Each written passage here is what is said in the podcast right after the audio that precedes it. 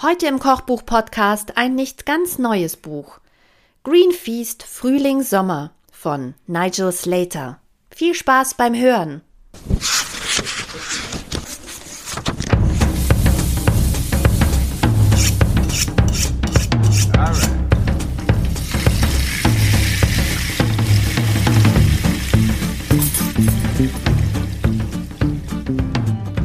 Dieses Buch ist kein neues, das stimmt aber es stand schon eine Weile in meinem Kochbuchregal und ich dachte, es ist Sommer. Ist doch genau die richtige Jahreszeit jetzt, um dieses Buch rauszuholen. Ich habe schon in der Vergangenheit ein Buch von Nigel Slater getestet, und zwar sein Wintertagebuch, das ich wahnsinnig poetisch fast fand. Und genauso ging es mir auch mit Green Feast Frühling Sommer. Nicht nur, dass ich die Einbandgestaltung sehr gelungen finde, in Pink mit goldenen Klecksen und einer roten Binde, die aber nur im unteren Drittel einmal um das Buch rumläuft. Na gut, vielleicht ist auch höher gedacht. Also bei mir ist die Binde unten im unteren Drittel. Erschienen bei Dumont. Lasst mich mal kurz nachschlagen, wann es erschienen ist. Im Original schon 2019, die deutsche Ausgabe 2020.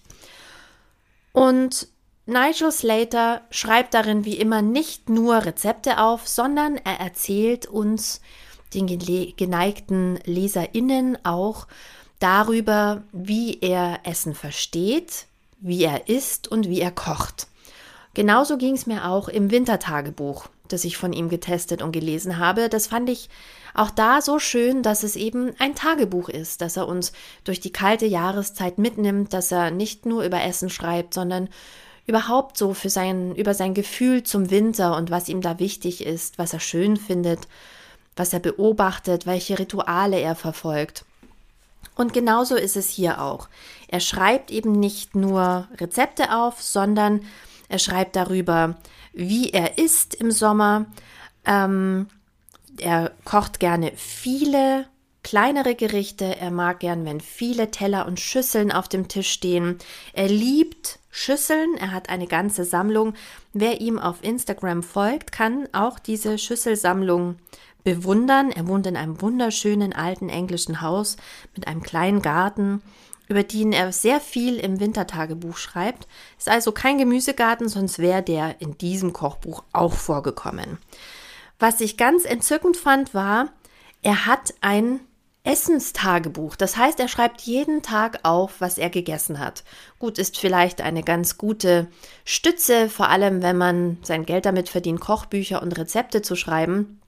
Aber es verrät auch ein bisschen darüber, wie ich mir Nigel Slater vorstelle. Es ist eins von diesen Puzzlestücken, die ich zusammensetze, weil ich habe ihn ja nie persönlich getroffen. Ich stelle ihn mir als echten Essens-Nerd vor, der einerseits nach seinem Appetit geht, aber gleichzeitig wahnsinnig neugierig ist und ähm, Dinge kombiniert, Dinge miteinander essen möchte und so eben seine Rezepte entstehen lässt.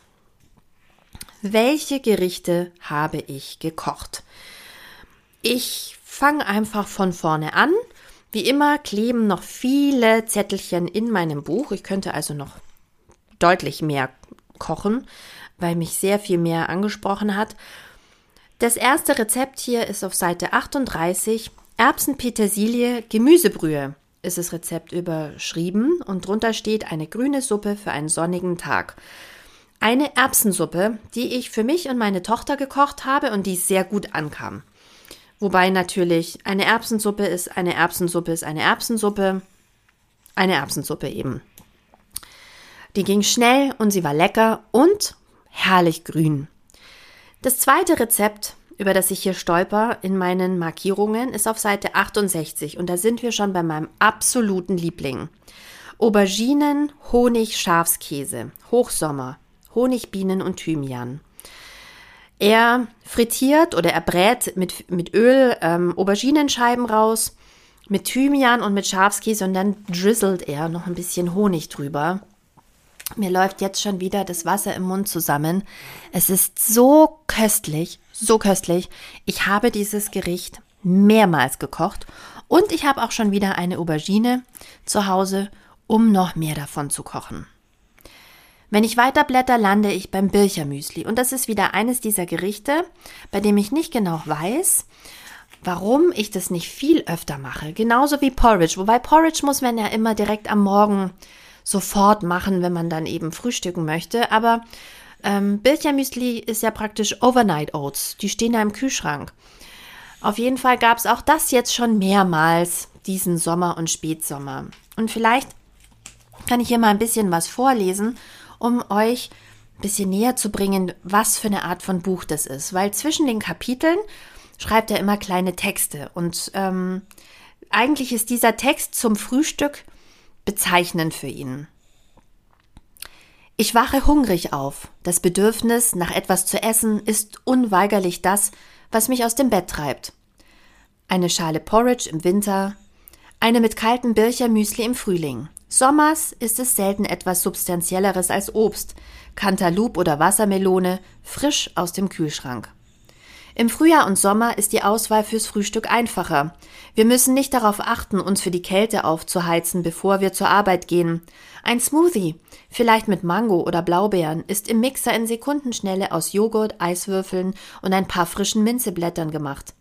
Ich mache gerne Mango- oder Himbeersmoothie der dickeren Sorte, indem ich Banane dazugebe das seidige Püree in eine Schüssel schabe und es mit Kürbis und Sonnenblumenkernen, Mandelblättchen, gerösteten Haferflocken und Leinsamen bestreue. Letztere bekomme ich eine Letztere bekommen eine kurze Runde in der Gewürzmühle, um sie aufzubrechen. In das, was ich Smoothie Bowls zu nennen pflege, können Sie alles hineingeben, von Nori-Flocken bis zu ganzen Beeren, von Chiasamen bis zu gerösteten Nüssen. Ich würde allerdings vorschlagen, dass Sie sie nicht überladen. Es passiert nur allzu leicht, dass man eine Zutat zu viel hineingibt. Diese Einladung, Einleitung geht noch viel weiter, aber ich glaube, ihr kriegt so eine Idee davon, was für eine Art von Buch das ist. Auch hier führt er uns nicht nur durch Rezepte, durch kleine einordnende Texte, sondern er schreibt über Essen.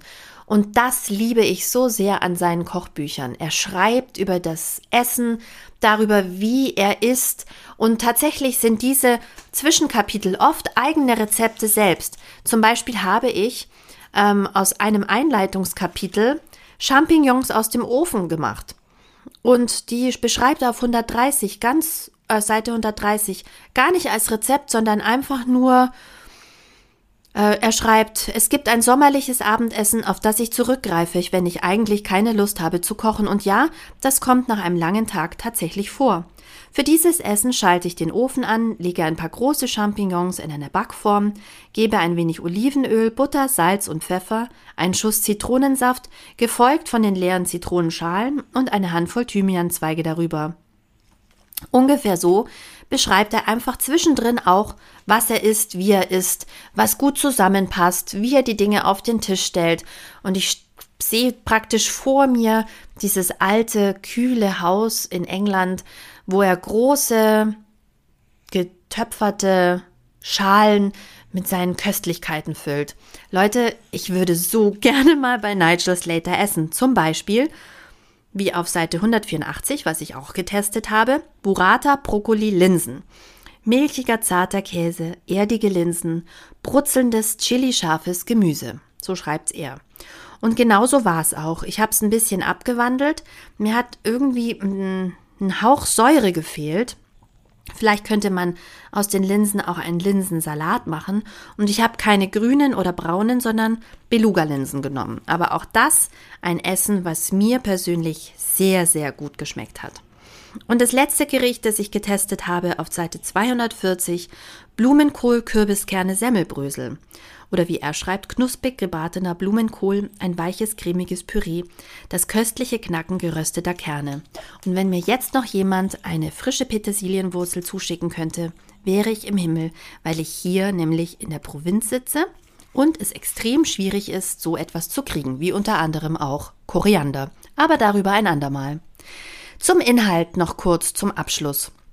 Natürlich gibt es eine Einleitung, eine ausführliche, und dann gibt es folgende Kapitel.